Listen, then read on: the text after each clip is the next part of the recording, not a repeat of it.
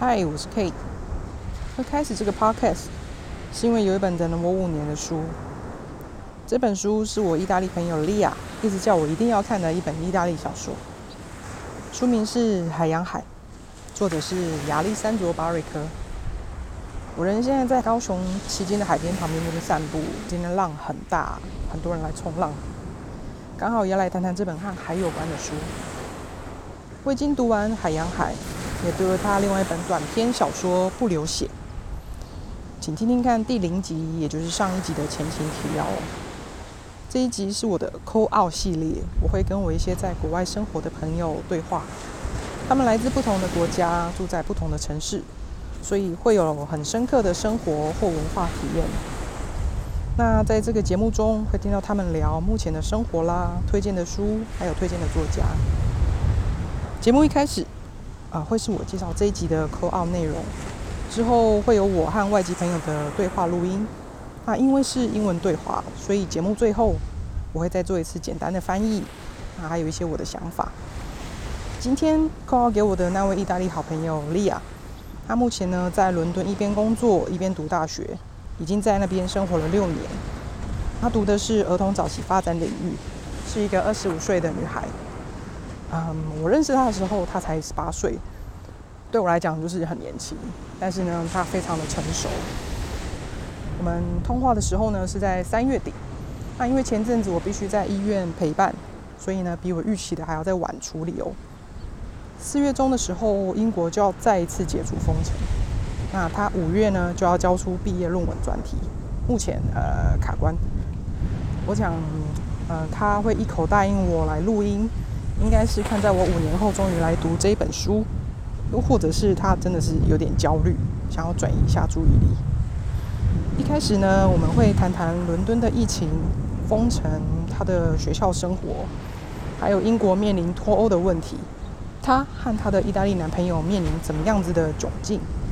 他们怎么度过？未来有什么样的打算？接着呢，他会介绍几本当时他正在读，也想要推荐给我们的几本书。有意大利、法国和西班牙的作家，似乎都是拉丁语系的作品。那有以下这几本书哦。《A Winter's Promise》这是一个系列小说，有三部曲，目前还没有中文版。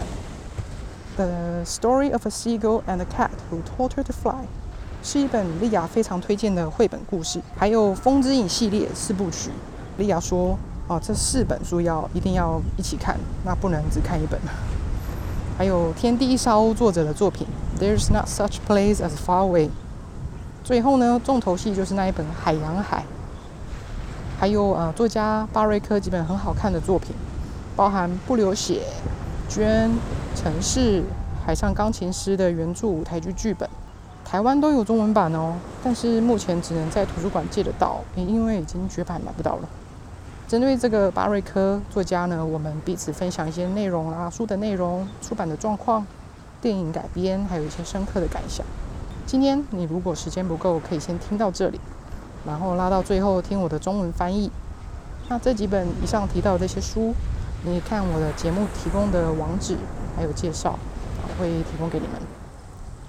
我希望你呢还是可以一起偷听我们的电话内容，因为有许多意想不到的状况发生。嗯，比如说我才知道说，呃，我最爱的那一个电影《海上钢琴师》就是这个等了我五年小说作者的作品。那莉亚也不知道这一部。电影呢，就是巴瑞科的那原本那个小说的作品，还有他一些很特殊的意大利北方的那种牢骚语气，我真的翻译不来。我在想他在跟我通话的时候，其实有节制很多。好喽，那现在准备 call 给我的朋友莉亚。You are listening to the Reader's Catalog, the podcast that brings people together through reading. talking, and sharing stories.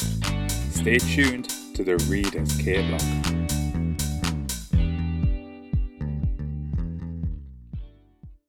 Hello, hello, it's Kay speaking. How is Lia? Finally. Fine. In general, how are you doing? Fine. Uh, I mean, it's been a weird year, as for everybody, I guess.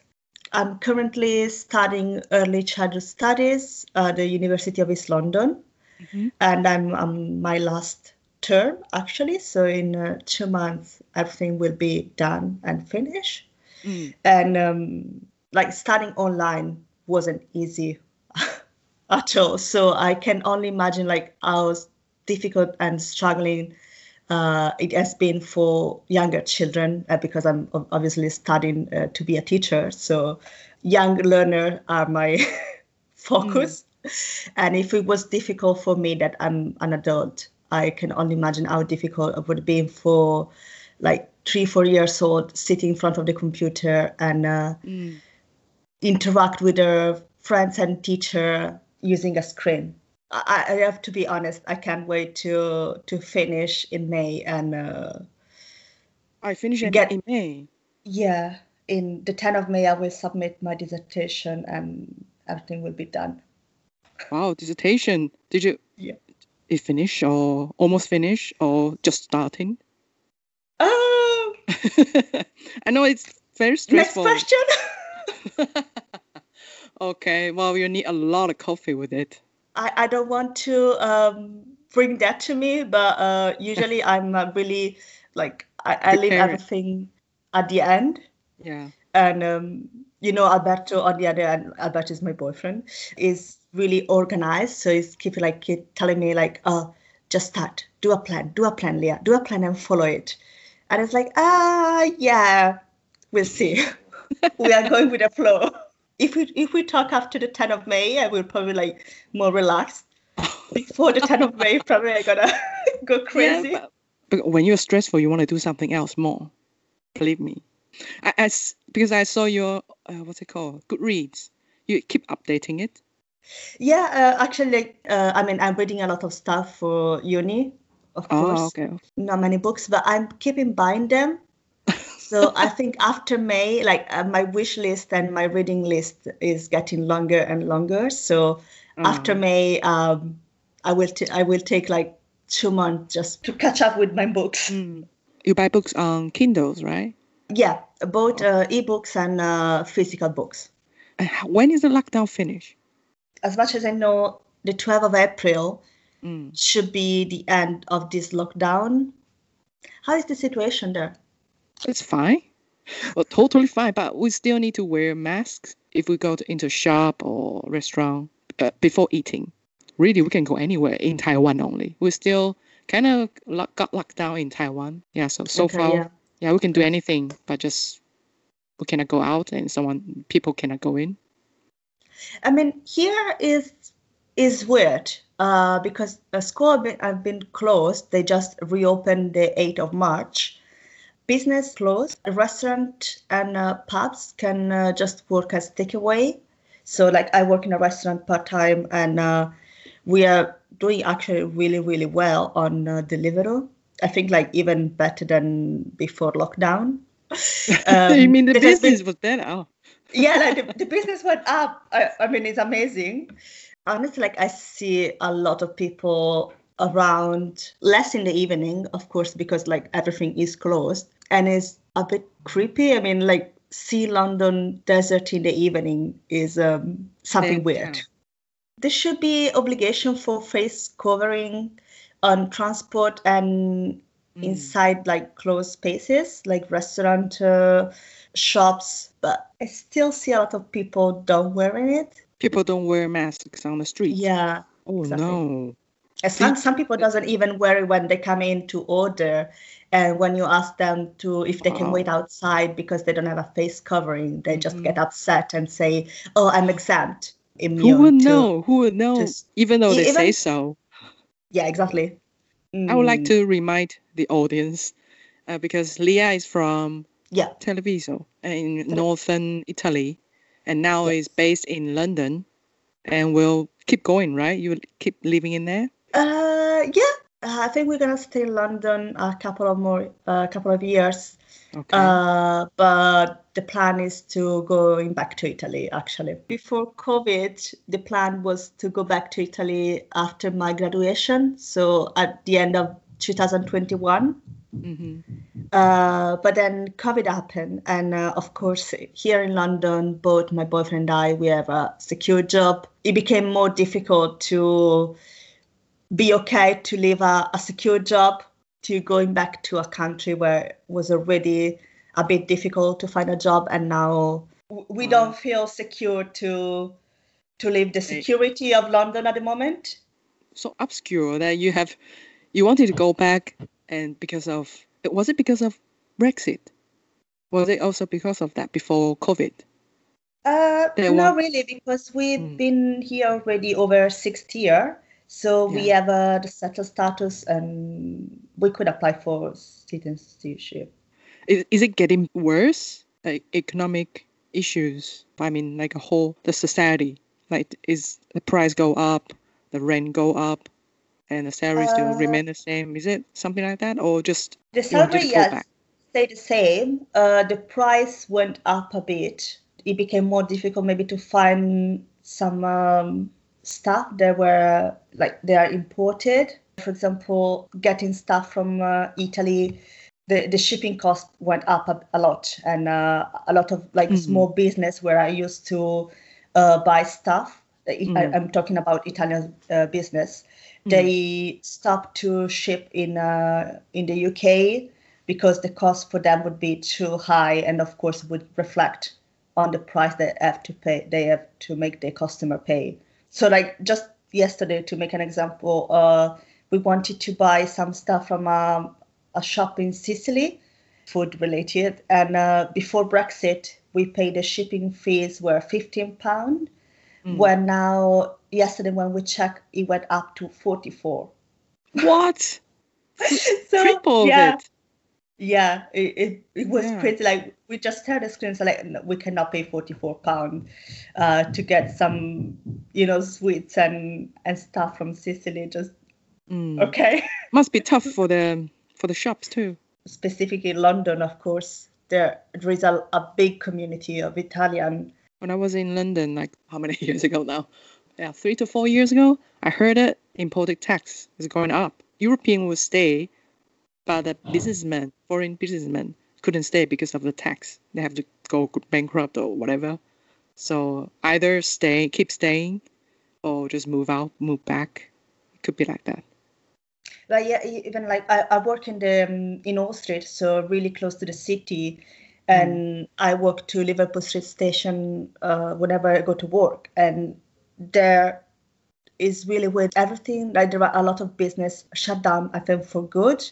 Uh, Oh. Some didn't reopen. Um, there are restaurants and uh, and pubs that have been closed since the first lockdown.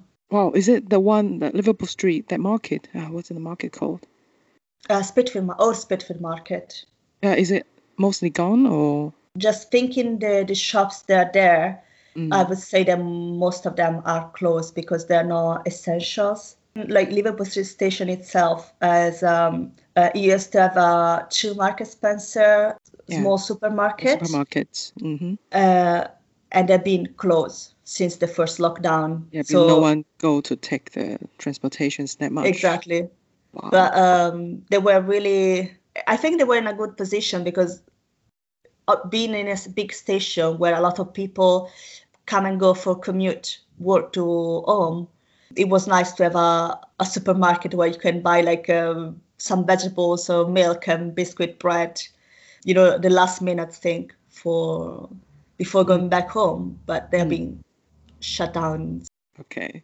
So I'll do a little bit summary that you say uh, because of COVID and maybe a bit Brexit, business definitely went down. But now you are focusing on your dissertation. But no matter what, you will go back to Italy in few years. Yes, we Hmm. we realize that London is nice, but Yeah. uh, it's not a place where we want to live our whole life. How how is your uni dealing with the COVID? Is it are they ho- handling well? Your university Uh, about yes your no. courses.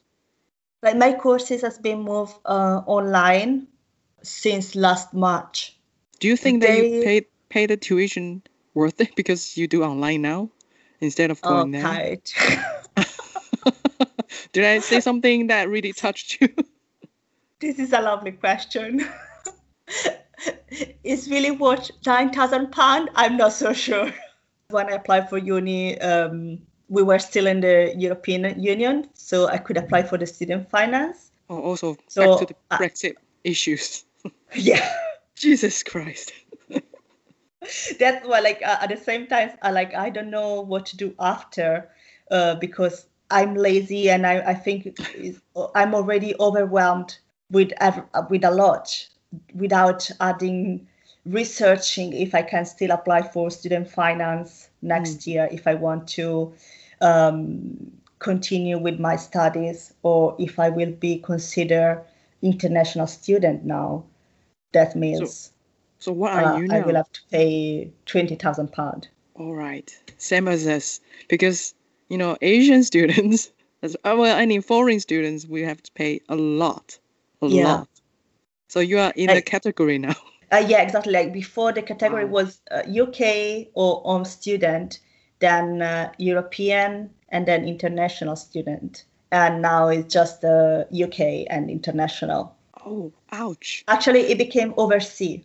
Yeah, just two category. One, the British, uh, the UK students, and foreign countries, overseas. Yeah. But it's tricky because if you read the definition of overseas student, uh, they say that our students that live overseas and they come to the UK for studying. But I've been living in the UK already. I graduated in, in the UK already. So I don't really follow in the overseas category, but I'm not British.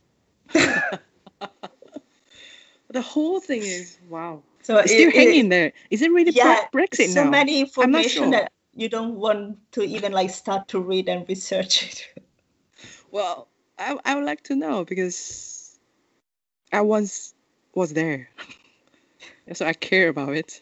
Oh, so Yeah, there was actually one university, I think it's University of Greenwich, because I was uh, looking to do the PGC, uh, PGC? is one year, because the course I'm doing uh, will allow me to teach just the nursery or reception.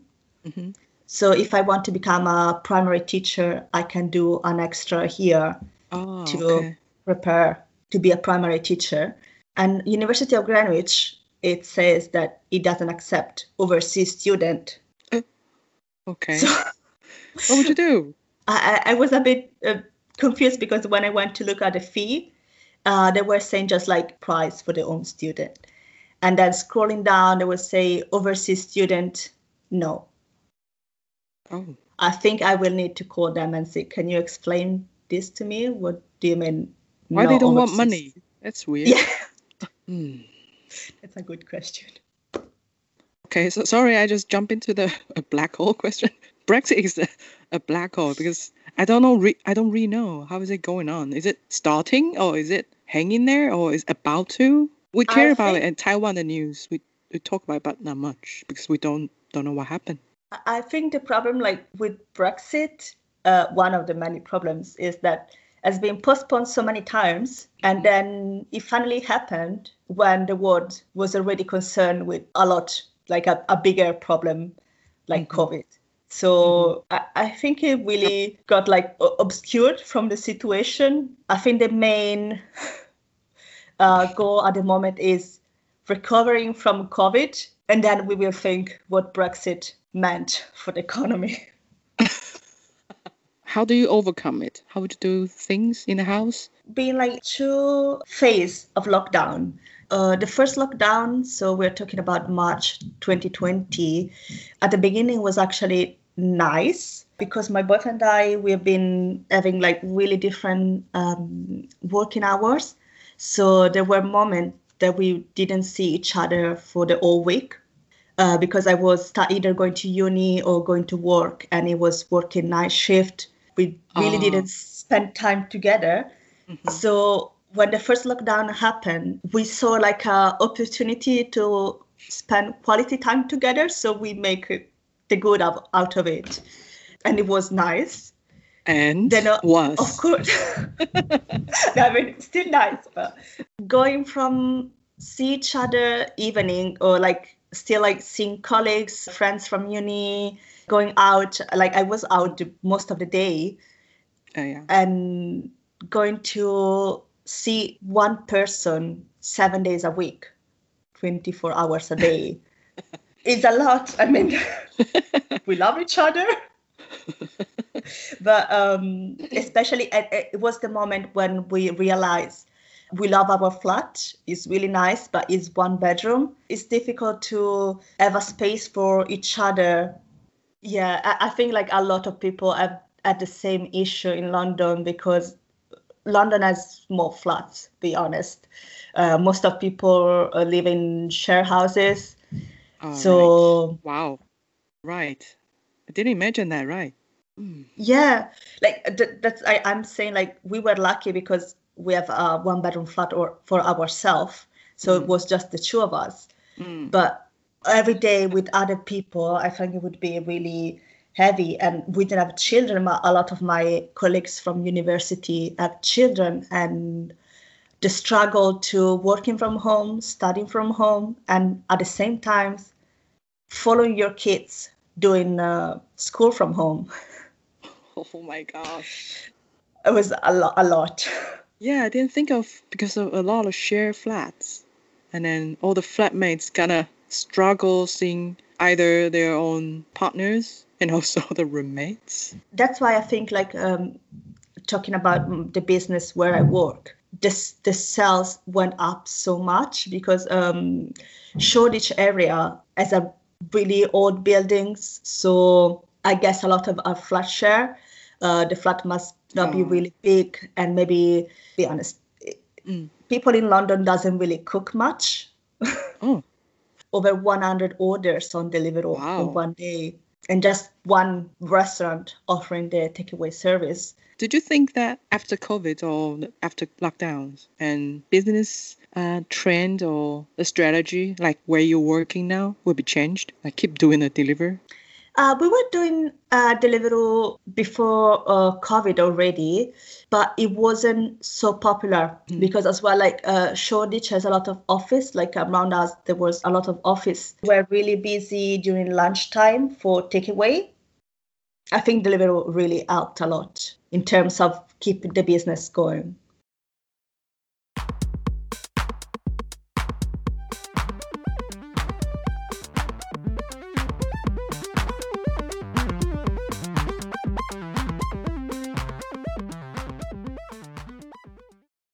Thanks for sharing your life during lockdown and the COVID. What have you been reading?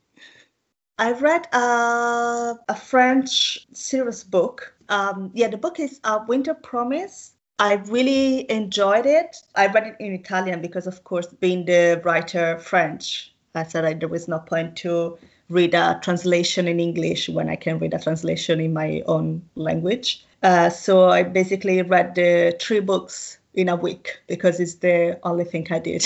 You're a bookworm. You're a bookworm. yes, yeah. Three books in a Uh, week. Yeah, basically, uh, and they're really like brick book. What is it about? It's a Winter Promise. It's a fantasy. It's uh 560 pages. Yeah. and um, why do you like it? Yeah, How do you read so yeah. fast? uh, I don't know. I'm a fast reader, I guess. I, I, would like to be as fast a reader as well. I read uh, stuff for university, but I guess I don't find them so interesting.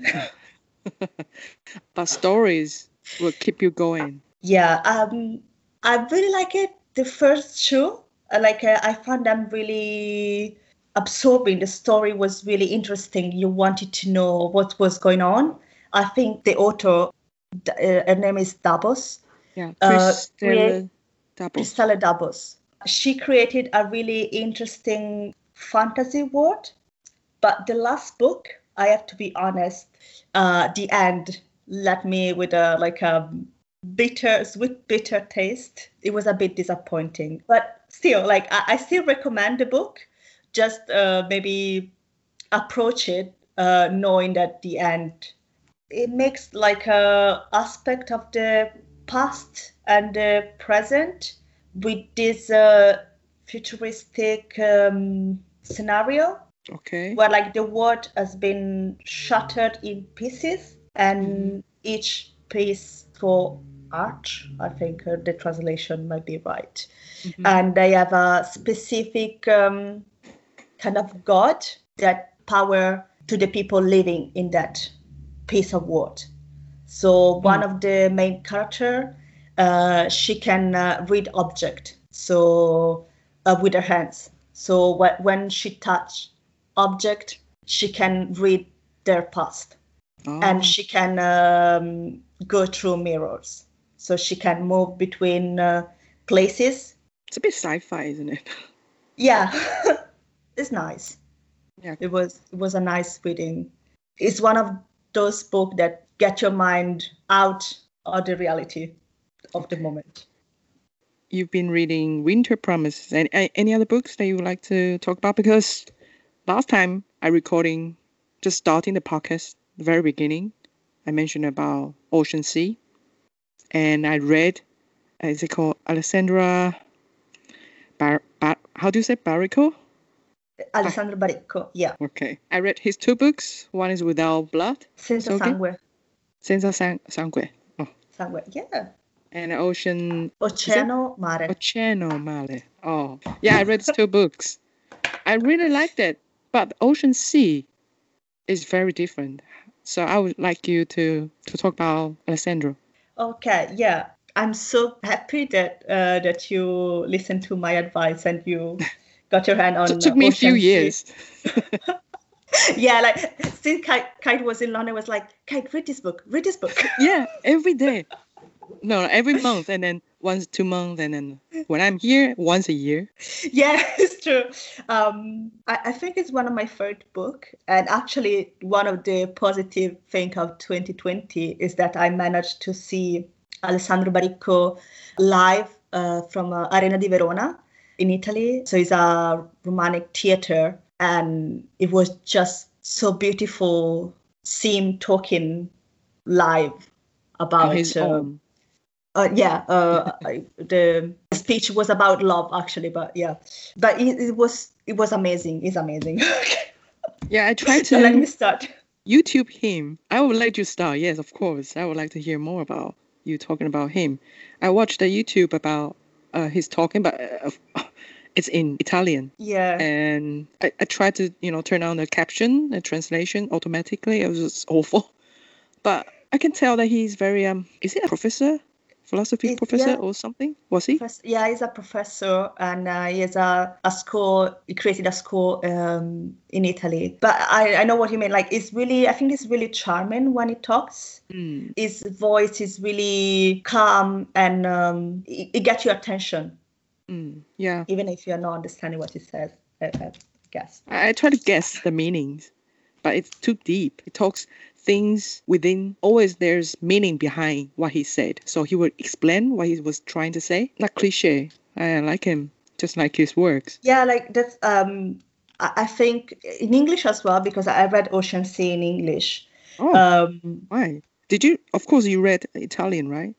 Yeah, I, I wanted Okay. to see because I, I know has a really uh specific uh writing style. Mm. So I wanted to know I was translated in English and if the meaning the poetry of his uh work was uh, kept in the translation. I, I think that is a nice translation. The, the the one I got it was was okay. If you read his book and you hear him talking, you can see that it's the same person. So the way he writes is the way he talks as well. Okay. Um, Really, How is it? How is the style that you describe in Ocean Sea? it's a characteristic that you can find in all his other books, and I think you can um, uh, see this because you got you read uh, Without Blood. Even though the story is really different, Very really, short. really yeah, very short. Uh, yeah. but it's nice. um, Mm. I think the what I'm, I most like about him is that he doesn't describe the um, the character in the book. Like there is no physical description of the um, space, the, the the character. But at the same time, he describes so well uh, the feelings, uh, the emotion that you can still have a, like a clear pictures in your mind of what is going on Mm. And I think it's something difficult if you don't describe, like uh, for example, uh, his tall, is blonde, yes has blue eyes, or Mm. You mean like like blah, blah, blah. appearance? It doesn't talk about appearance. appearance. exactly. It, it talks more about emotion, feelings, and um, sensation. I don't know if you had this the same understanding, the same feeling while you were reading. Yeah. Like Ocean Sea took me a while to finish it. I finished every chapter, so I want to um, capture each sentence well, the meaning. Yeah, because like uh, without blood as just like two main character, like it's Yeah. just like the the little girl that later become a woman and the young boy Yeah. without spoilers. uh, while Ocean Sea uh, has actually a lot of culture and uh, Seven, seven of it. each chapter talks about one of them and then the story progress like this. Uh, there is something that I don't understand about. There are some little boys in each character's room when they are in a hotel near the sea, Yeah. and there are little kids. This is the part that I don't understand, but I find it quite fascinating when when he's talking actually the thoughts of the character, and then he mentioned the views, not the persons, but the views, like uh, the beach, the sea, the sunlight, and also the wind and Yeah, the, the my interpretation was that like the two kids that you're mentioning uh, lives in the um, in the hotel. Uh, Almayer is the, the the hotel name. Amayer. Oh yeah, yeah, Amayer. And uh, my interpretation was like the two kids were a part of the character, so it was reflecting Oh. a part of their of themselves. hmm They're talking to themselves, just like that. Yeah, The reception girl. what about the re- reception girl? What's her name? Is a girl. Dila? Dila. Yeah, Who is she then? Yes. Do you know? Who's she representative? Is it the whole thing? The whole. Maybe she's the sea. yeah. wh- Why you have like two kids uh, taking care of a hotel uh, instead of an adult? That could be a good question. But I think because like these people are going to this uh, to Amaya kind of heal themselves from Mm, yeah. different problem. Yeah. That's why I think there are two kids rather than adult because this go back to the looking at what they were of the kid at the kid that is inside each adult. hmm Okay, could be the reason. And uh, there's a, a soldier, right? A military person, and he, he did some revenge. And Oh yeah, that, that There's a was actually one of my favorite parts. Yeah, Yeah, I like that too. they- when they can- you talk about introduced the- when they introduced the um, the military military guy Yeah. that actually doesn't have a name. I find there are a lot of good novels or um, stories was based on the ocean or on a boat. They have to fight the personal strugglings within himself. And like the soldier guy or the military guy, when he was on the boat, he got introduced in the beginning and after talking about himself, actually he was a guy had to suffer his girlfriend being killed and from hunger Yeah. Do you know Life of Pi, that film and the book? Uh, I I know it, but I never seen it or read the book. Okay, I- think it's a- a lot of similarities with Life of Pi. I'm not sure which one first, but the scene of the soldier was on a on a boat when there are some crashes and the boat was about to sink, and they have to survive, and they have to kill each other to survive and to eat. And then he tried his best to keep his girlfriend, but I, I don't want to do sp- spoilers. Eventually, he didn't kill anyone, I think, but eventually he did. Did he? Yeah. Yeah. Then uh, I'll just leave it for leave it there. leave- just drop it there. Yeah, yeah, I Um, don't want to talk too much about that. Now that's what I, I wanted. I wanted to mention when, like, the chapter where um, this culture is introduced, because um, I don't know if you remember, but it's basically like uh, the first thing I saw was, and then it carry on doing a list of the first, the second, and then what you saw uh, later on. I don't know if you remember. It's kind of And two different people.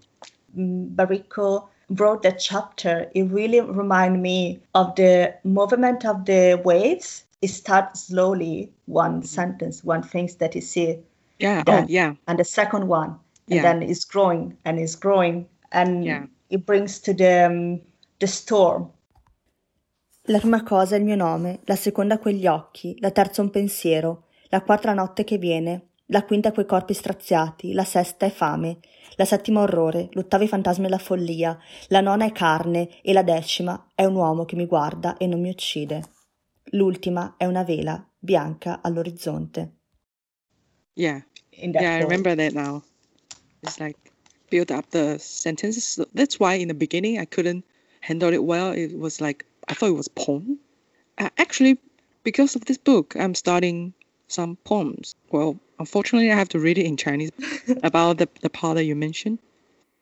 第一件是我的名字，第二件是那些人的眼神，第三件是一个念头，第四件是破镜的夜，第五件是扯裂的人，第六件是难挨的饿，第七件是我的颈部，第八件是屠杀后的幻觉，第九件是挂在金属上面风干的肉，第十件是那个眼瞪着我却不杀我的人，最后。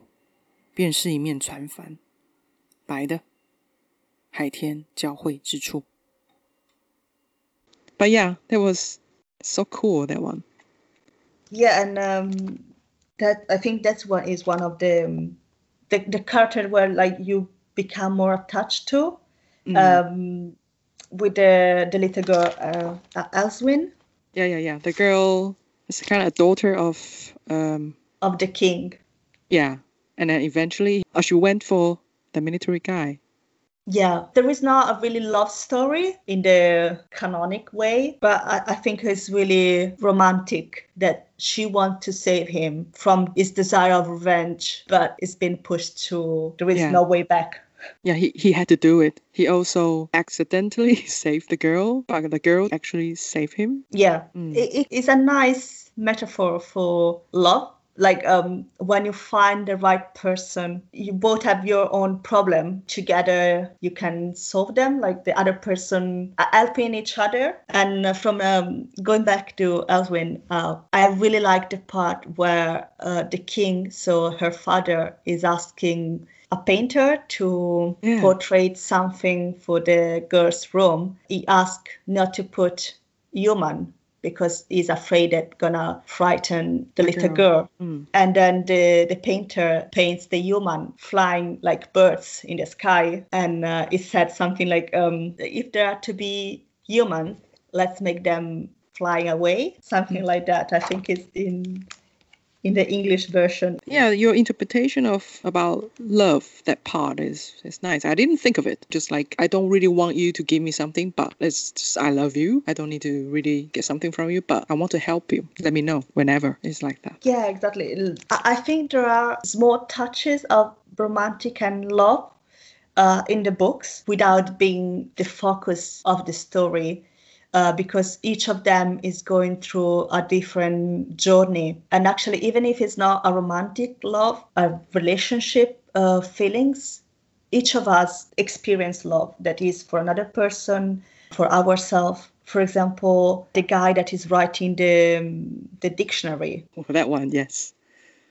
that he wants to write the the thing with the Anything about sea. Every, exa- exactly, and uh, he has this desire to find the right person that I think is desire of a lot of people.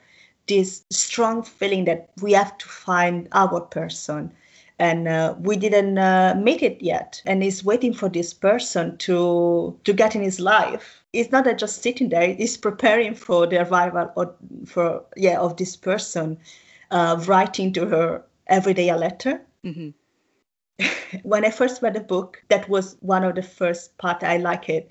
That I think that with this book, like whenever you read it and you're in a different mood, you always find something that match your feelings, your emotion. Because there are Mm. so many uh, different journey, uh, like the people are going different journey, and that you will always find a resemblance with your own. hmm I mean, at least this is reflections. yeah, this is for me. When I first read it, I was in love with that guy. Oh, different guy. yeah, because it was Okay. really, really long time ago. Okay. when you were, I, you're still young, you know. You're quite young. Uh, okay. I know. Anyway, Okay, teenager was- time. I think it was ten years ago. Okay. uh, I was 16. It's a really different age where emotion and feelings have a different impact Mm. and a different way to, to deal with them. But I really love the pictures of this guy, the images of this guy writing this letter every day to his lover that has no name, no face because he doesn't know her yet. Quasi ogni giorno, ormai da anni, prende la penna in mano e le scrive. Non ha nomi e non ha indirizzi da mettere sulle buste, ma ha una vita da raccontare. E a chi, se non a lei? Lui pensa che quando si incontreranno sarà bello posarle sul grembo una scatola di mogano piena di lettere e dirle ti aspettavo. Lei aprirà la scatola e lentamente, quando vorrà, leggerà le lettere una ad una e risalendo un chilometrico filo di inchiostro blu si prenderà gli anni, i giorni, gli istanti che quell'uomo, prima ancora di conoscerla, già le aveva regalato O forse, più semplicemente, capovolgerà la scatola e, attonita davanti a quella buffa nevicata di lettere, sorriderà dicendo a quell'uomo tu sei matto e per sempre lo amerà. 好几年来，他已经养成尽量每天给他写信的习惯。信封上的名字、地址，该写些什么，他不知道。但是生平的事，总有很多事要向他倾诉的，不向他说，又向谁说？ 他想，哪一天他们见了面，就可以把那一大盒的信搁在他的膝上，然后对他说道：“我一直在等你。”这一幕岂不是很美？他会揭去盒盖，如果愿意的话，还可一封接着一封，沿着那长达数公里、蓝钢笔水汇聚而成的小河，慢慢溯流而上，收取那男人甚至在认识他以前就已为他准备好的礼物。礼物内容就是他描述的自己一生中最美好的岁月、最甜蜜的期盼。说不定情况不至于那样复杂，或许他把盒子一翻。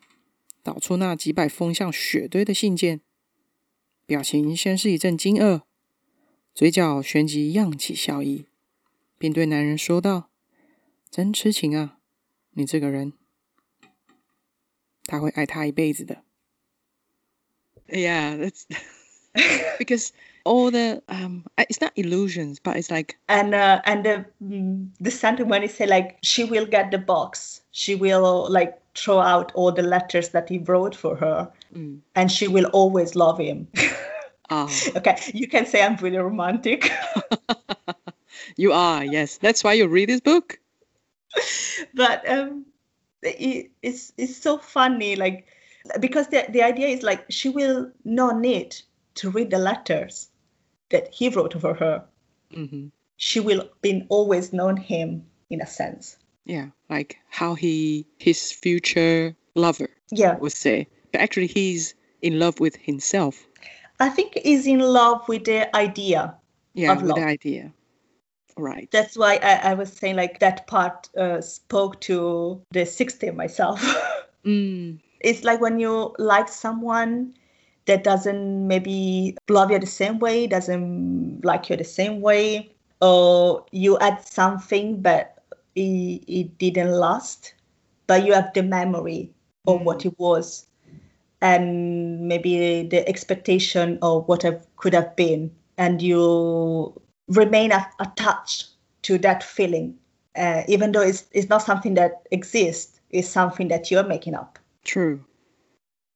There's a painter. He's actually drawing the sea. He was doing portraits before. He did really well. And one day he wanted to give up everything. He wanted to do something without faces. Oh yeah, yeah, the um, yeah, the painter. Michel Plasson, anyway. He was always every day in the sea, by the sea, and drawing it. But couldn't do it because before he was doing portraits. Is uh, drawing the sea with the seawater. Yeah, which is it's very Crazy. uh, yeah, it was crazy in the beginning. It was okay, and there's nothing. And someone mentioned that the sea, the the eyes of the sea, is the boats, and it's kind of funny that why there's sometimes there's no boats, and someone said, well, you sometimes you want to rest, you don't want to look at anything, you close your eyes. Some part of the the writing style is kind of it's a bit funny actually. It's romantic it- and also It- it's funny. true.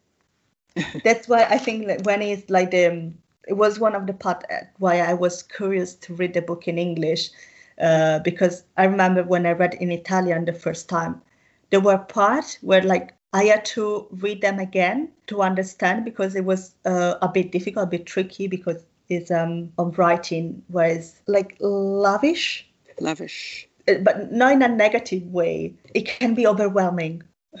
so So- I can understand that, um, especially like reading in a in a language that is not your own. What would it be in like original meanings in Italian? When it's Pompo- pomposo. so lavish is like luxurious, Yeah. a lot, rich. For example, my mom, uh, she likes to read as, as well, like me, but she doesn't really like Baricco because she doesn't like his uh, writing style. He said that it's lavish in the negative way. Like she said, like it's like he's saying a lot without saying anything. No, you can prove it. Prove your mom that the other book, Without Blood, trying to say a lot of things, but in a short book. That's true. I, I think because she uh, read the uh, Ocean Sea uh, first and another one, uh, Ah. uh, City, and uh, she didn't like City. neither of them. So for her was like, mm, Well, well, anyone we have our own tastes doesn't mean it's bad. The book is bad. You like it so much, and it took me five years to get into it. I- it's true. Like I, I'm still trying to convince Alberto. Um, he, he read one uh, Novecento, a monologue. This one as well is really short. It's actually like um, a, a theater play. Mm. in, in Novecento, there is just one character uh, talking. Is a is a monologue of this of this guy that uh, used to play chess in a um, ship. During his um, his trip, he met this guy Novecento, uh, that is actually like nine hundred. Nine hundred. Yeah, it means nine hundred. That he was found when he was little in the in the boat from uh, this um, guy working in the boat. This guy gave him this name Novecento. Oh, okay. But why nine hundred? Any meaning of Um, it? he was reading the name of the of the horses because he said that they were had really funny names. Okay, yeah, nine hundred. So nine hundred is one of the horse. Yeah, basically, yeah, was Oh. one of the the name. and when they tell when they actually question him and say like, but nine hundred is a number, Mhm. and he answered them, it was a number. Now it's a name. Oh, is it Alessandro also? Oh, wait a minute. Is it rode on the big boat, right? And he's a pianist. Yeah, they made a movie. Ah, yeah, yeah, yeah. That is the one. I like this so much. Uh, you know, I didn't see the movie. I oh, you to. must. uh, I saw the um, a, play in the in the the the theater, Uh-huh. actually here in London, Oh, and okay. um, a few years ago. And uh, I went with Alberto uh, after he read the book. It was really interesting because when we read the book, both of us, because it's a monologue, so it's always the same person talking. We read the book with a, a feeling of um, sad, sadness. It's really sad, actually. Yeah. Yeah, it's, oh yeah, because you know the story, you saw the movie. Yes, It, yeah. yeah, it doesn't have a happy ending. Uh, shouldn't say it's. Well, I, I wouldn't. It's just open.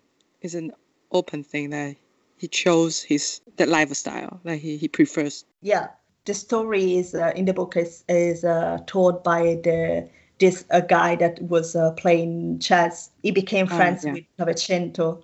Yes. Uh, but when we went to see the play, like the monologue, the guy that did it, he, he gave like um, a comic, a funny interpretation. Hmm And at, the beginning, we were a bit shocked because, you know, when you read a book and you read in your mind in a certain way, it becomes the way the book is. It's different. it- Kind it's- of different way of- the, the, the, way the, the story is told. Mm. But it's true, like every person can read it and give a different interpretation. So this actor made it like uh, made a um, jazz uh, musician hmm uh, talk in a f- funny way, like um more happy. Comedy. Even, yeah, at the beginning it was too funny for us. We were Mm. like a bit, oh, uh, wait, wait, wait, what's going on? this is not the way the story is told, but it's not true because that was not the way it was told for us. But um, at the end like when we got over this feeling we actually really enjoyed it. It's funny the way as i just I told you like the the way that novecento is been named uh, the way the, his father chose the name uh, from a horse and the way he describes the person that the first time see america. So people living their life to go and find a new life in america it, it, it's funny but later the, the book changed a bit uh, and i think the, the movie as well like uh, introduce the way Novecento uh, live his, his life and decide to to live it. So in the end, you like that, even though it's too funny in the beginning.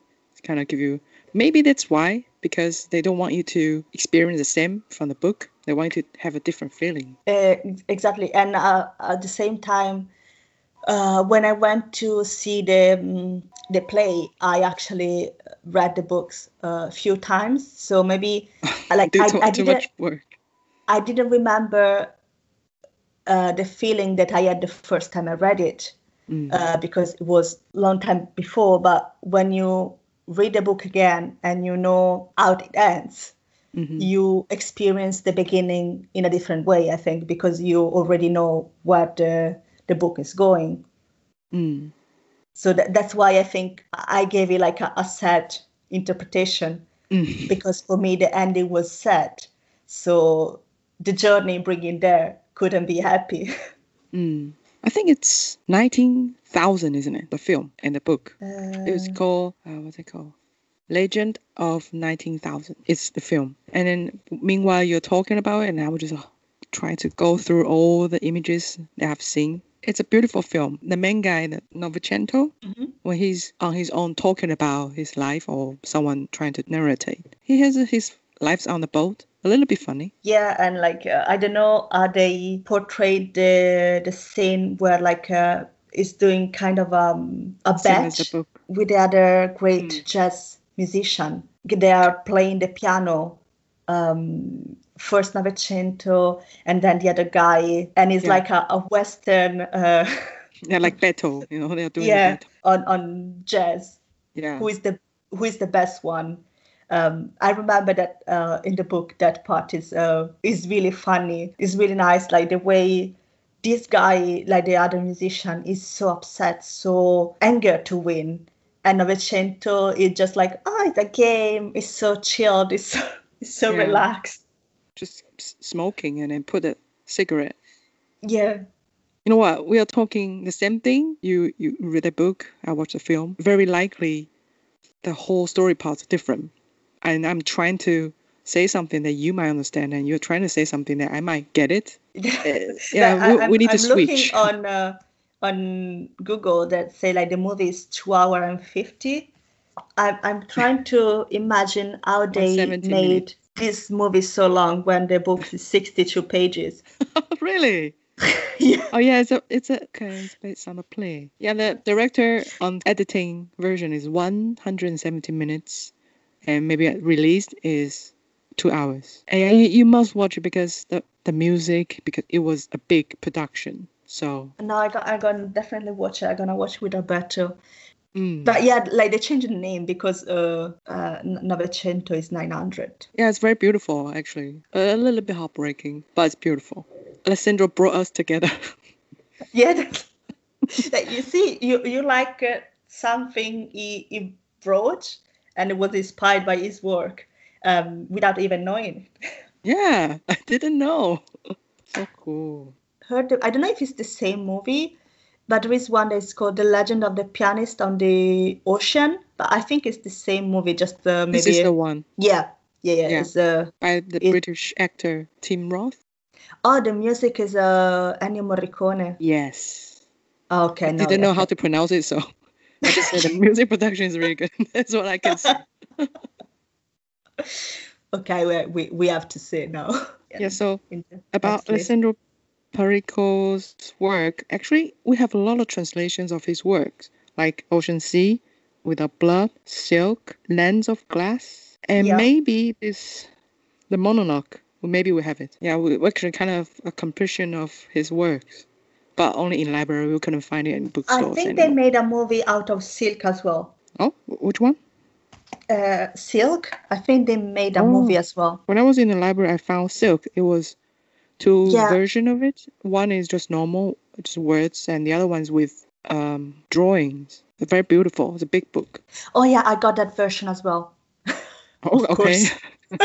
yeah, it's drawn by uh, like French lady. I'm not sure. Yeah, it was actually like when it was released, uh, when it was published, it was actually a big surprise because, as I was saying, given the fact that Baricco doesn't really describe anything in his book, Yeah, uh, like landscape and everything, I think he always avoided illustration books because when you illustrate something that is not being described in a certain way, you are imposing one view, the view of the illustrator, of course. If you read the illustrated book and you see the way she illustrated later when you will read the book again, the non-illustrated one, I think it would be impossible not to be influenced from what you The saw. both. Okay. So, but then I think after Silk has been illustrated, they illustrate without blood as well. Oh. Okay. And I think last year it was published last year, and um, I really like that one as well. I, I don't have it, but I I have a look on um, Amazon. on some reviews, and uh, I think the the drawing really uh, matched the um, the story. the story, like the way the story is told, a bit like cruel. So Mm. like um, Silk is really uh, pastel, soft. Just like silk. E- exactly, yeah. Okay. Yeah, it's about While- Japanese samurai. Was it? Is it Japanese? I'm not sure. No, the it's a man uh, is Western and they basically traveling to Japan Ah. uh, okay. to buy uh, the, the silk. okay. Yeah, I haven't read it. I might when I return the books. Uh, but yeah, they, they made a movie in 2007 Oh. with uh, Keira Knightley. Ah, that's why I can. I saw the covers. I'm not sure there was. It's, it's kind of big author, isn't he? Yeah. Popular. like and I'd never seen Silk either.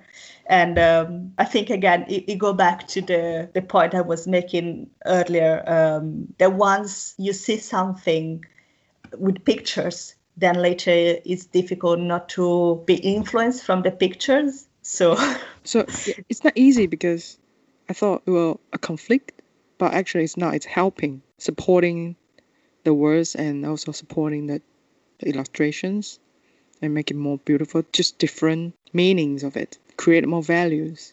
It, yeah, definitely. For example, if you uh, pictures in your mind uh, a character to be in a certain way, and then you see Keira uh, Knightley in the movie, and she doesn't reflect the pictures that you made for her character, then you have the conflict of like, okay, they choose her, but in your mind, it doesn't work. Ah, okay then. That's why, like, I, I would say, like, I, I don't know if I want to watch it. I will definitely watch um, The Legend of the, Legend. the Legend of the, the Pianist because it's different. And that one was written to be a play. Um, yeah, it's supposed to be like that. Yes, and also you watch the play before. Yeah, exactly. And but this silk, you're not sure. Silk, I'm not sure. well, Even with I'm not a big fan of Keira. yeah, with Keira, yes, I, I will definitely have a bit doubtful. I don't know. I, I will stick to illustration illustrated version. Okay, I'll read. Try to read the book first, and also read the book of the Legend of 900. Actually. yeah. Hmm.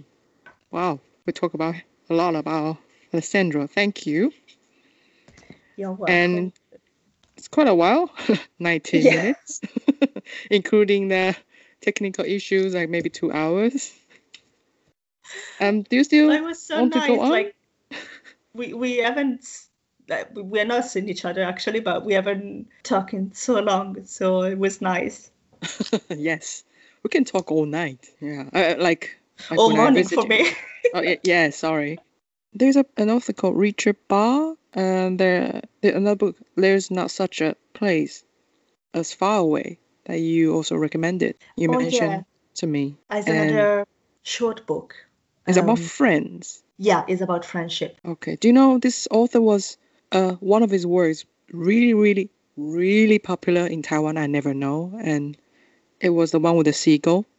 Yeah, the Jonathan- Jonathan Livingston. Yeah, Livingston of uh, Seagull. Yeah, And it, that is like there was once of a period of Taiwan as dictatorship by uh, the leader, and he wanted all the public servant to read the Seagull one. I don't know why. and I haven't I- read the book either. I didn't read uh, this Jonathan Livings- Livingston Seagull. Um, I read uh, the other one, the one I, um, I, I- I really recommend you that one.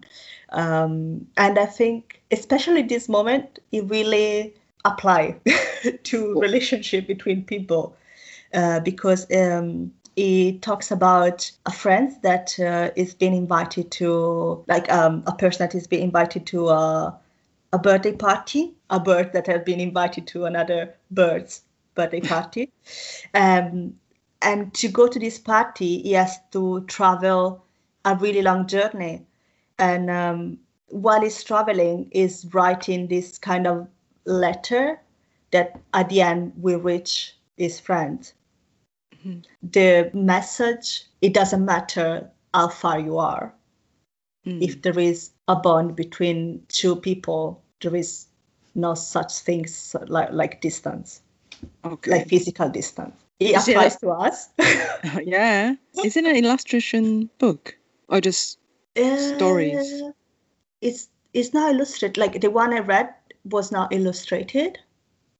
okay? When It you say actually that, I a can. book my mom uh, bought for my dad when he was away uh, doing military uh, service. Oh, Yeah. wow. so romantic. yeah. Mm-hmm. um, because Uh, yeah, like you you can read it in different. Uh, Yeah, key. It can be like a lover relationship, but a friendship. Okay, but when you say I have pictures, you know, showing up, he likes to write about birds, seagull, and I read it. It was the author Richard. He he likes to fly. He's a pilot. That's why. Probably, yeah, and uh, maybe because like um, birds, they can fly long distance, maybe short time or long time. It, it represent the um, the travel. Mm, Like people do that travel on an airplane, mm, represent that. that's pretty. Uh, I'm not sure if we have uh, the version of Oh it. no, not, you you are right. It's a bit illustrated. It I, I It read it is? so long time ago. Yeah. okay. So it's in drawing ones. I think it's like like the um, the Little Prince. Ah, Uh, yeah. And uh, the same for the other book I mentioned you earlier before we start to, to recording, uh, the story of a seagull and the cat who taught her to fly Mm, uh, by Luis Sepulveda. They are all books that can be read from uh, children mhm. and they can be enjoyed because the story is really nice and there's a message for children as well. But Yeah. if you read them again, different stages in your life, the interpretation that you give to the story change. Mm, definitely. I think like the Little Prince is the same. Like you read it when you're little, and you find you you give a meaning to the story, and then you read it again later when you're an, an adult or a younger adult, Mm. and you see a different message in the story. Also, two authors are pilot. Yeah, Yeah, and, they both have a thing with the seagull apparently. animals. Yes, that's a bit weird, huh? That's cool. I Wow. think because seagull are really like a resilient animal, and uh, but they probably both live by the sea. So Yeah.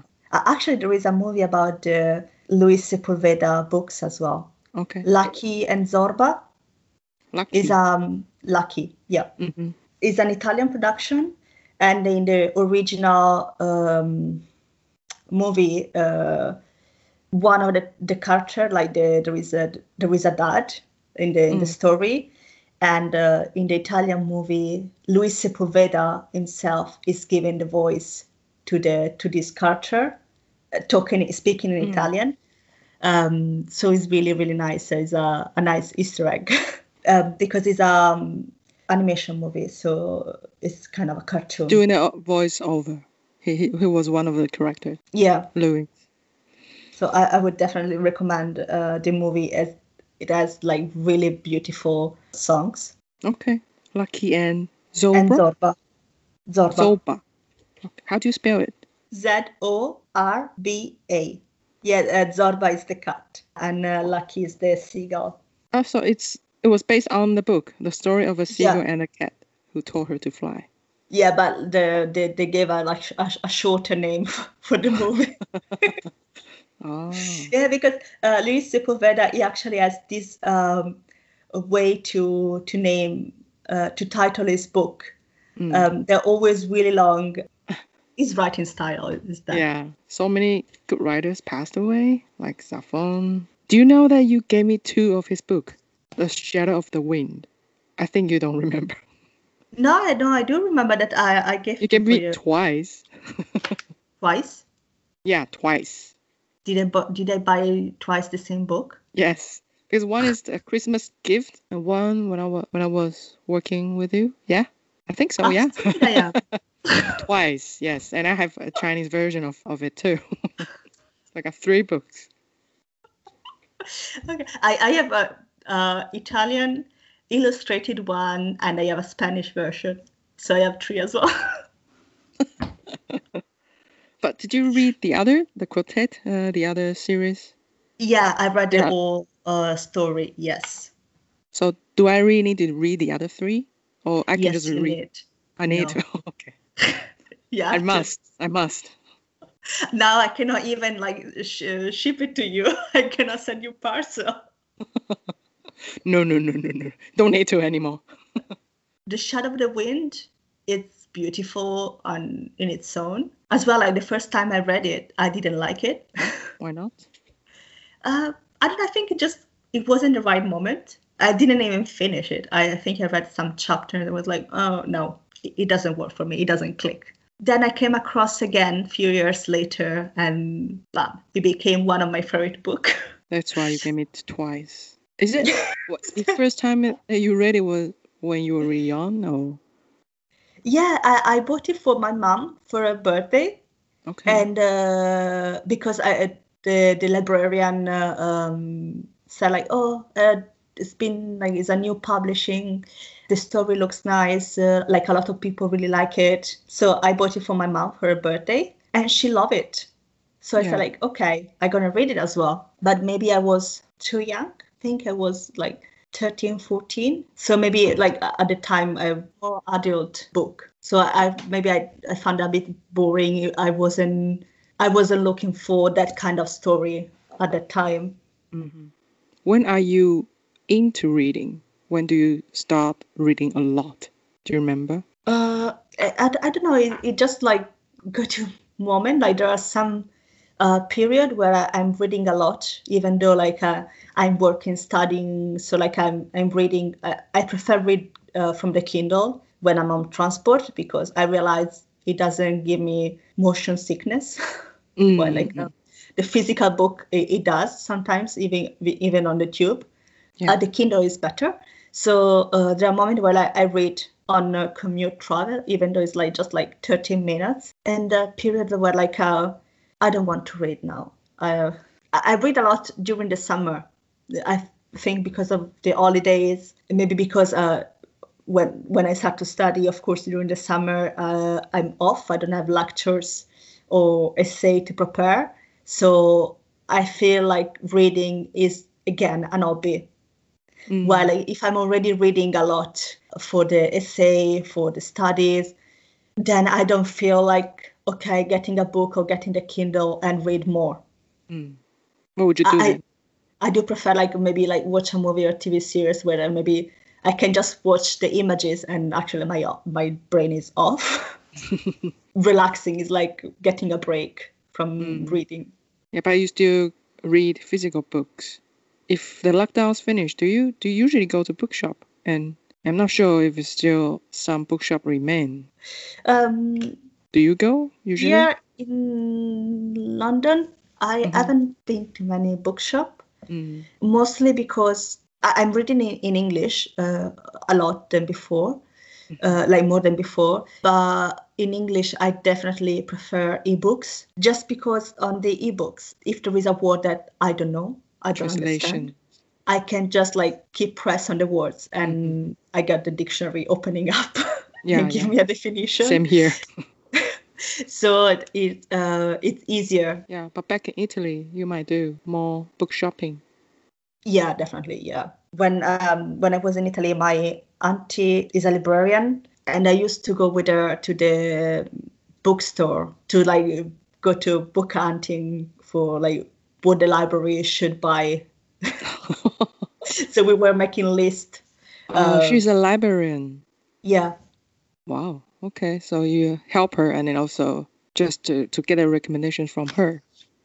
Uh, yeah, exactly. I know there was something maybe I wanted to read, and book in Italy are expensive, like Oh. more than in London. Actually, like physical books cost more in Italy. I really don't know why, but even like for example, sometimes I'm buying some uh, Italian physical book or even ebooks. The Italian version is always more expensive than the English vers- version. Yeah, yeah, I discovered that too. I found out why why it's so expensive. Yeah, I don't know why. Um, like for example, the the book I mentioned you earlier, like the first one, uh, the Winter Promise, Oh, the yeah. ebook, the Italian version costed eleven pounds, Mm.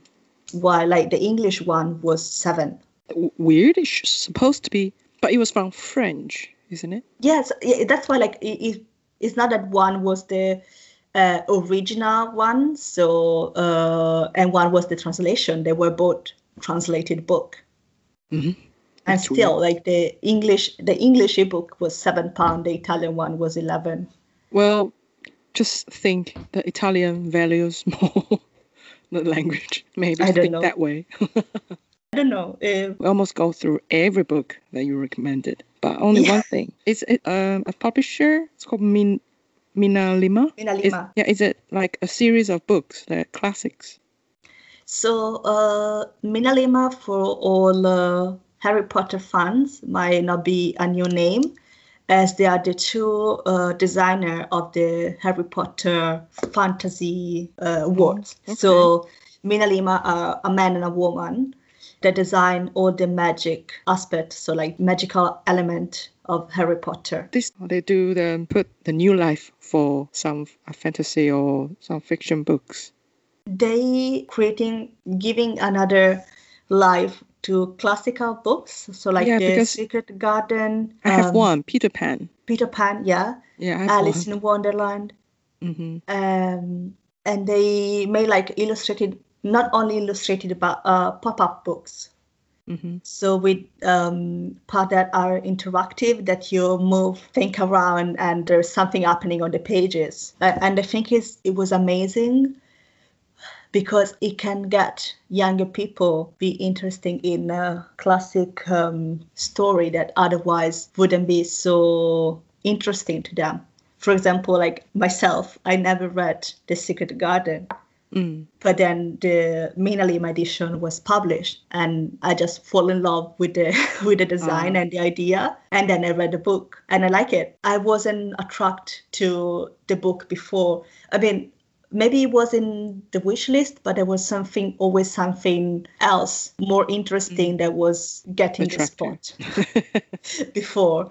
Uh, so was always pushing back uh, in in line. And they actually recently they are republishing all the Harry Potter books in the same way. So as a pop up. Are those uh, being? I heard that try to publish in different countries and different pop up. I'm not sure. Yeah, republishing a new version of the Harry Potter. Yeah. Mm. Oh, that's why. So- Is it because of Harry Potter and and the way of the designing that you like? So you would like to recommend it? I'm not really a big fan of Harry Potter. Like Mm. I, I watched the movie, never read the books, but I, I liked the design of MinaLima. Give you the chance to go back to read the books that you used to want to read. Yeah, exactly. Or even like, for example, Peter Pan. I really love Mm, uh, that's good story. Peter Pan. I, I read the book, uh, even Alice in Wonderland. So it's, it's nice to have a, an edition that is not only doesn't only have a nice story that I like, but it's even nice to see. Yeah, but It's like it's nice to display as well. the arts. 'Cause and so it can be read with like uh, not so young children because there are some part that are need to be handled with careful but i would recommend for sure like uh, seven eight years old kids, Kids. can uh, can definitely enjoy it this kind of book. Definitely, you cannot read it on Kindle. It's better in physical. No no yeah absolutely i don't think i don't even think there is a, you don't find it a there. kindle um, Mm. version of ebook version Mm. there are some illustrated books that are um, available as ebook hmm can maybe can be enjoyed if you have um on an iPad or a, a screen that has color. Yeah. Uh, for example, like Kindle is black and white, hmm so I, I would never read an illustrated book on on Kindle. What if they are it- colored? Because there are some um, tablets it could show uh, color ink. Yeah, like in, in that case, Would yes, would you be fine? Yeah. maybe. I, I didn't buy any illustrated books uh, as ebook. Mm-hmm. I, I do prefer the physical one. Edit. Okay. See. Thank you, Lia. You're welcome, Kai. Thank you Yeah, we've been spending inviting like me to like babbling about books for like two hours. too good. yeah, me too. We have to let ourselves go. Okay. Yeah. We will talk again. Thank you everybody for listening to my bubbling. No, no, it's wonderful. And in the in the end of the show, I will do a, a brief, a long brief of translation. Oh my god. I didn't imagine that. it would be long. I thought you, I would keep it, but it's too it's too good. Okay, thank you, Lia. Bye bye. Thank you. Bye bye.《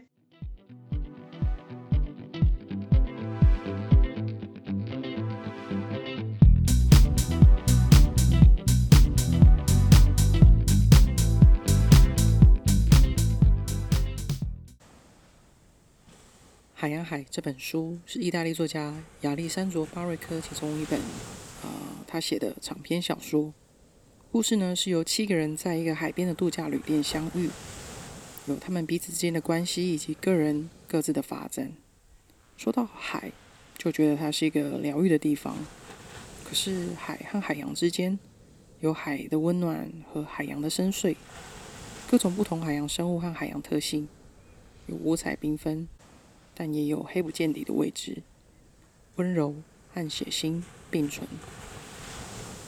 这本书每个角色都和海有关联，他们聚在一起产生了一些火花，也有每个人内心深处忧郁的问题。我和莉亚分别用意大利文和中文朗读了我们喜欢的两段文字，其中是一个男教授，他一开始为了写一部有关海的百科全书，所以他到了海边。但其实呢，是教授他对爱情本身这件事情的执着，这是莉亚最喜欢的角色。而我呢，我觉得另外一个水手角色很迷人，一段他曾经在远洋船上的经验，情节呢让我投射到少年拍这个故事。我朗读了作者利用堆叠的写作方式，把这个角色累积的复仇心路历程一气呵成的描述朗读出来。我读的中文版本是一九九九年由皇冠文化出版的版本，译者是翁德明。嗯，他似乎是一位研究古法文的教授，只是我不知道这本书是从哪一个语系翻成中文的。但其实翻的还算不错啦，我读的算还顺。虽然这本书目前绝版，但图书馆都还是能找得到，这个我一直在强调的。朗读的部分呢，我在三月底的时候，我用很蹩脚的意大利文。呃，就是用英文翻译成意大利文，然后我终于联络到作者巴瑞克。我用什么方式呢？我就是找寻所有他在网络上的资讯，包含 email，他他开了一个大学，然后呃还有他的社群媒体全面加工。那终于过了一个多月以后，我联络到他了。那虽然我一直坐立难安的等，很幸运，他作者终于同意授权我们朗读中文和意大利文。那也在这边非常谢谢台湾皇冠文化出版的版权单位同意我们，呃，就是授权朗读中文的部分。我们朗读这两个段落在呃我跟莉亚的扣二过程啊、大约是在节目的第三十四分钟。作者呢，他有许多作品在台湾都出过综艺版，包含不流血、娟、城市、海上钢琴师的原著舞台剧剧本，那我在呃等待授权的过程，我另外在读了《海上钢琴师》。我是在呃网络上买到的二手书，虽然说是绝版，其实这个还找得到。虽然是一个很短的故事，但印象深刻哦。以上全部都在图书馆找得到。好，那我来大概讲解一下我们在对话当中，莉亚跟我们分享了什么。莉亚会这么喜欢阅读，除了有一个很喜欢阅读的妈妈。那应该是和她一个当图书馆员的阿姨有关。小时候，他常陪阿姨去书店帮图书馆选书，那也渐渐知道说哪一些是他喜欢阅读的类型。从莉亚在节目中提到的其他书，啊，像是有穿越时空的《A Winter's Promise》，有魔幻风格写实《风之影》系列，有描述友谊情谊的海鸥动物馆，啊，像是《There's No Such Place as Far Away》。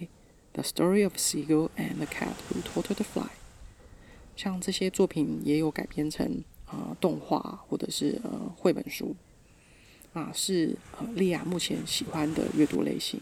那因为她在伦敦生活六年多了，也在伦敦读了大学，最近比较开始阅读一些英文小说或者是英文的译本。通常她会在 Kindle 上面买来看，原因是因为啊一方面她在搭公车的时候阅读电子书比较不会头晕啊，有一方面是因为 Kindle 的翻译功能真的很方便，而且比起意大利文书便宜很多。我和莉亚也有发现，就是呃，比如说从西班牙文翻译成意大利文的，比起西班牙文翻译成英文的还要贵上很多，就是不知道为什么，可能是呃意大利国家的版权问题吗？啊，如果您知道，拜托告诉我。那目前呢，呃，会让莉亚想要买纸本的英文书，应该就只有呃，有一对就是设计师夫妻或者是情侣，他们和出版社合作，用 Mina Lima 之家的名义，他们把很多的经典幻想儿童文学小说，用立体书、绘本书的方式让经典重生。这样的方式除了有创意、有巧思，也有收藏价值，更能让呃年轻人愿意接近一些经典文学。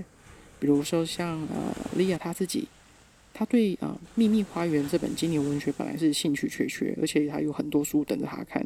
但是因为这个立体书版本，让他爱上这个故事。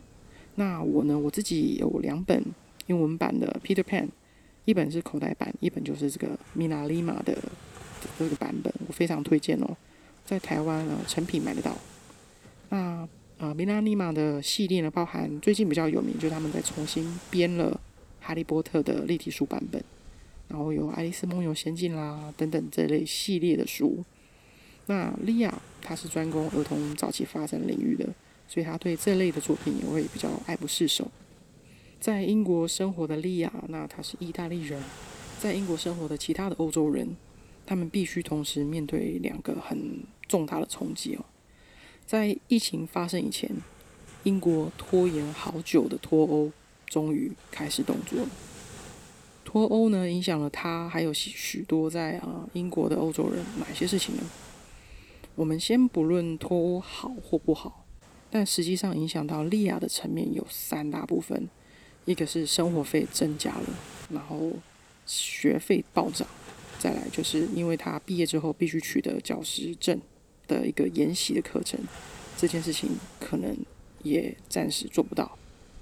那以下我来说明一下哈，嗯，英国呢，在伦敦，特别是在伦敦，是一个非常多元民族混居的一个大城市。意大利人也是其中一个很大的族群。啊，举例来说，就是生活费的部分，在二零一八年以前，利亚在买一般意大利西西里进口的一些食品，加上运费，通常他要付大概十五磅。但脱欧之后，也就是他现在去买。已经涨到了四十四磅，涨了三倍，这个涨幅非常大。脱欧影响到的就是啊，除了我们一般人的口袋，那其实主要是因为影响到了商家的进出口的关税这个问题。一脱欧，所有的政策还有税制整个都改变。他们执行到怎么状况，我其实也不太清楚。那在学费的部分呢？嗯，英国大学通常是呃读三年，学制和我们台湾嗯不太一样。他们缴学费有三个类别，一个就是英国人，然后原本啦啊啊欧盟国家的学生，以及非欧盟的海外学生。脱欧之后就变成两个类别而已。英国跟海外学生，学费呢是四五倍以上的起跳哦。那莉亚在缴学费的时候，一年之间就暴涨了。虽然说她有一个心理准备，但是这个冲击实在太大了，而且她还这么年轻。但是呢，其实最让她最焦虑的就是毕业之后，因为他读的是呃儿童早期发展，他必须要到其他的一个专门的大学去修一年的研习教师课程。后来他发现到，诶，他申请的想要申请这个学校的网页把资讯调整了，改成只有英国学生可以申请。那因为把欧盟拿掉了，然后他注明说，呃，海外学生是无法修课的。目前让他真的蛮困扰的，只是说他现在五月必须要把论文赶出来，之后再烦恼吧。因为脱欧，他们本来呢，在疫情发生之前是希望说今年毕业就要和她的男朋友回意大利，结果碰上了疫情。现在意大利的市场景气反而不适合先回去。因为利亚他们在英国已经生活六年多，所以他们应该会再多待几年。再多待几年，他们就可以申请到市民的居留证那在这一年多以来，因为疫情的关系，前阵子呢，他必须远距上课。对他来说，他自己是一个成年人，他已经觉得很痛苦了，更何况是小朋友。他们这样上课应该受不了吧？疫情这件事情本身影响了他，还有影响了大部分在伦敦居民哪一些事情呢？对莉亚来说，疫情以前，她因为和男朋友平常都很忙，然后因为疫情之后，两个人开始密集在家工作生活。她一开始其实蛮期待的，但是在伦敦第二次封城之后，大概就是三四个月以后，他就觉得哎，待机都要掉了。他们两个很需要个人空间。不过他其实算蛮幸运的，因为他们自己是租一层 flat，一层就是公寓房。对许多在伦敦生活大部分的外国人或者是年轻人，包含我自己，呃，我们通常都是和室友合租，啊，通常可能是一栋或者一层楼，大概会有三到六个人一起住。那个组合可能会有学生或是小家庭，甚至和房东住在一起的。你想一下哦，自己、学生、情侣、小家庭、房东，都是塞在一起的状态。我本来没有想到这个状态哦，那我光想到就觉得哇，有点傻眼。如果你每天和另一半住在一起，二十四小时都看在就是彼此这样相处都受不了了，更何况是跟这一堆人合住的复杂组合呢？疫情呢对工作上的变化，嗯，他现在是一边读书一边在餐厅打工。他在一家越南餐厅工作，本来餐厅就比较倾向外带。然后疫情期间全面改成外带跟外送。如果有客人要亲自上门，他们也得站在门口等。有一些客人就会说：“哎，他们已经检查过了，没有没有什么染疫，他们想要进去餐厅里面。”但是谁知道呢？你你这样说，这就是风险比较高的部分。但是在呃工作上面比较让利亚意外的是，因为疫情的外送服务反而生意比原本的生意还好。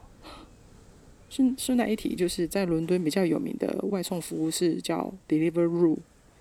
呃，二零一五年他们本来是呃用脚踏车、单车外送的方式开始，那后来就是这一两年开始也用机车开始外送比较多。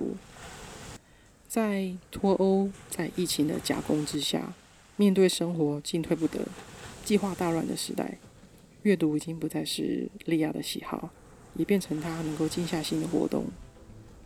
现在英国已经解除封城，真心希望世界各国爱台湾的我们都能够平安健康。